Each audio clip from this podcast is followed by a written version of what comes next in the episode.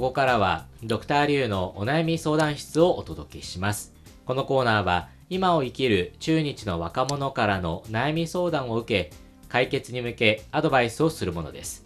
相談を聞くのはリュウエイと星和明です。では、早速今日の相談者に入ってもらいましょ失礼します。どうぞ。う。では、自己紹介をお願いします。はじめまして、北京外国語大学の日本語学部の3年生の関西と申します。河南省出身なんです。よろしくお願いします。はい、よろしくお願いいたよろしくおします。願いします。カンさん。カンさんは今3年生。はい、3年生なんです。どうして日本語を勉強しようと思ったんですか、高校時代から外国語が好きなんです。うんおお。外国語は橋みたいな存在なんだ。うんうんうん。その外国語を通じて、異国の文化とかいろいろなものが触れ合って、それは素晴らしいことなんだと思います。うんうんでもほら、いろんな外国あるじゃないですか。フランス語、英語、スペイン語とか。うんその中でなんで日本語を選んだんですか？やっぱり日本語に興味があるんです。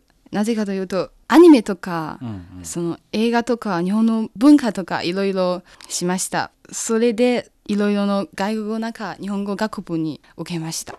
うーんその高校生の時にいろんな日本語のアニメとか映画見たけども特に印象的だったものとか心に残っているものってありますか？えー知り合いからいろいろなアニメが推薦したんですけど名前はちょっとうん覚えていなかったです。でも日本文化が大好きです。うんはい。夏目漱石の作品とか芥川龍之介の羅生門とか、うん名作そのそのようなものに気に入ったんです。じゃあね、むしろそのアニメとかっていうよりは、文学作品とか、うん文化面から惹かれた部分が多かったんですね。そうですね。うんうんうんはい。ということでね、まあ、あのね、今大学で日本語を勉強してますけど、どうですか？実際に日本語に触れてみて、何か感想というか、勉強してて難しいと思った点はありますか？ありますね。日本語の文法とかその助詞の用法が難しいと思います。うん、日本語を勉強してから日本語勉強者しかできない分野がとても魅力があるとというかそのような魅力日本という国の魅力とかうん発見しました。そそれはね日本語を勉強したからちょっとずつ分かってくることだしでそのためにももう少しその文法を含めて日本語を知ることができたらいいなっていう感じですかね。はい、うーん、なるほど。ね、今日本語を勉強してもう3年生じゃないですか。はい、ね、これからね、もうあと1年あと一年で大学生活は終わりますが、終わったら何をするかっていうその予定はありますか？はい、あります。大学院に入りたいんです。うちおのー北京外国語大学の大学院。院生に。はい、それはな、例えばもっと日本語を勉強したいとか、はいもっと日本文化を深く勉強したいということですか？そうです。例えば、まあ、さらに大学院で勉強するならどんなこと勉強したいですか？日本文学とか日本教育とか日本社会とかはい興味がありますそんな分野にあもっと日本という国を理解を含めてさらに中日の架け橋となるとそれは私の夢なんですうんうんね、さっき外国語は、ね、橋になるって言ってましたもんね。そうですね。はい。ということで、さて今日はどんなお悩みでしょうか？3年生に入ってから授業が難しくなってきましたそして誘惑が多すぎて週末になるなると映画を見に行きたいとか新しい服を買いたいとか、いろいろやりたいことがあったんですが勉強は第一重要のことなんですそそのどうやってその勉強と日常生活をバランスしたらいいですか？そのことを悩んでいますああ、なるほどね。ね、勉強もしなければいけない。いやいや、でも週末になったら映画も見たい。買い物もしたい。はいやりたいことがいっぱいということですよね。うんまあそれはね、確かにね、3年生だからこそ遊べる遊び方ってあるじゃないですか。友達ともね、仲いい友達もそれこそね、できて。まあ確かに3年生は大変な時期ですよね。急に通訳の授業も始まるし他の授業も急に新しいえ文法の内容とか通訳の内容とか非常に難しいだと思いますうん。あ、もう3年生、通訳の内容とかあるんですか？はいそれはただ録音聞いて中国語に訳すという内容なんです蓄字通訳的な。はいはいそれはね、難しいですよね。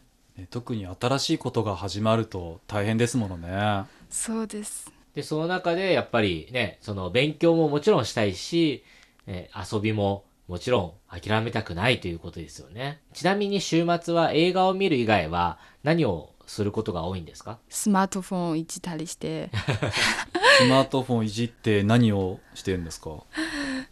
ドラマとかゲームをやったり買い物は？買い物もなるほど一。つの重要なのもうあれですね。今の若者ですね。やっぱりね今ねネットショッピングのねタオバを使う人多いからはい淘宝最近何見ました？新しいスマートフォンを買いたいんです まあねこの時期はね、新しいね、モデルが、新モデルがね、いろいろんなものが発売される時期ですから、まあそういう意味でもね、やっぱり誘惑多いですもんね。いろんな、あの、スマートフォンをね、こう比較していくと、時間かかりますもんね。はいこの携帯は、これが良くてとかね、そういうのも時間使いますもんね。はい、ということで、後半部分で解決方法を考えてみたいと思います。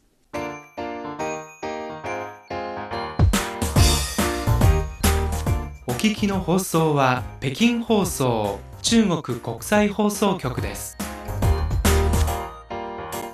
ドクターリュウのお悩み相談室。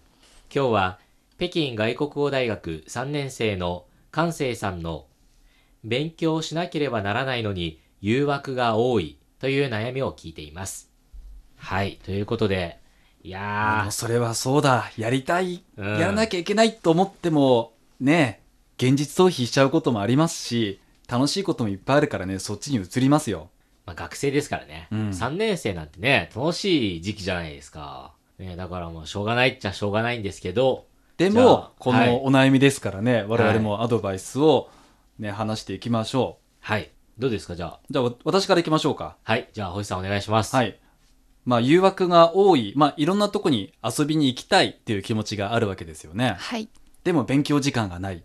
ということは、もう簡単に遊びを勉強にしましょうっていうことなんですよね。誘惑を勉強にしましょうということで、どういうことかというと、まずは簡単なとこで言うと、映画を見ましょうってなった時に、じゃあなるべくね、日本語音声だけの映画を見に行きましょうとか、あとは、ついついね、スマートフォンでいろんな買い物をチェックしてしまう。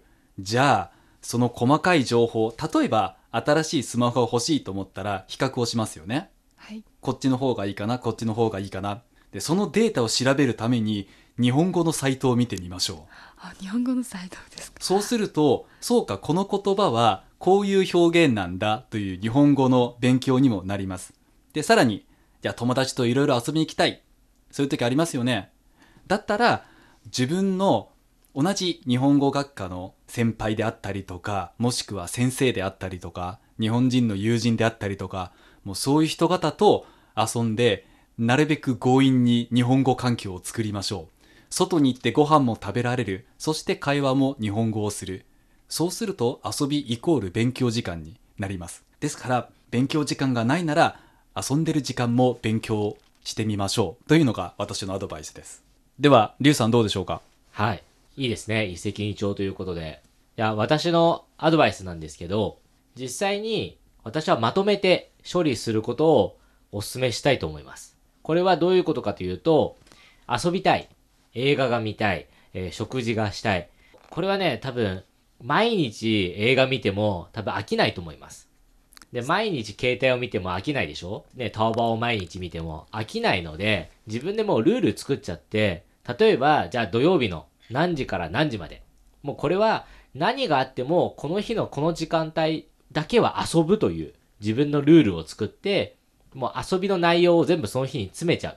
そういうことをして、他の日は同じくルールで、もう勉強しかしないっていうような、なんかもうまとめて処理するような、えーそういうルールを作るのがいいのではないかと思いました。例えば、私なんかも携帯見るのが好きなんですけど、私のルールは寝る前の、えー30分は携帯をこうずっと見てもいいっていうルールがあります。なので、結構ね、私もいろんなカメラとか、あの、新しいスマートフォンとか気になるので、全部寝る前に、えー情報チェックを、まあ30分間ですけど、をするので、一番見たいサイトとか、一番やりたいことを、そこの時間帯にぶつけて、まあ、やるようにしています。なので、まとめてどっかの時間で処理するっていうのをお勧めしたいと思いました。助けました。ありがとうございました。方法を、うん、試してみます。まあ、ぜひね、これから、まあ確かに3年生ね、大変でしょうけど、ね、勉強もいろいろね、増えて、ねこれから成績でね、推薦入学とか、ね、いろんな、ね、競争も激しい時期だと思いますが、ぜひ、あの、バランスよく遊ぶっていうのも大事ですからね。勉強だけじゃなく遊ぶことも大事。そうするとリラックスができますから、はい。遊んしっかり遊んでしっかり勉強するぜひともこのまま日本語を続けてで勉強してみてくださいはい、頑張ります。ありがとうございました。ドクターリュウのお悩み相談室。今日は北京外国語大学3年生の関聖さんの勉強しなければならないのに誘惑が多いという悩みをお届けしました。それではまた次回です再见。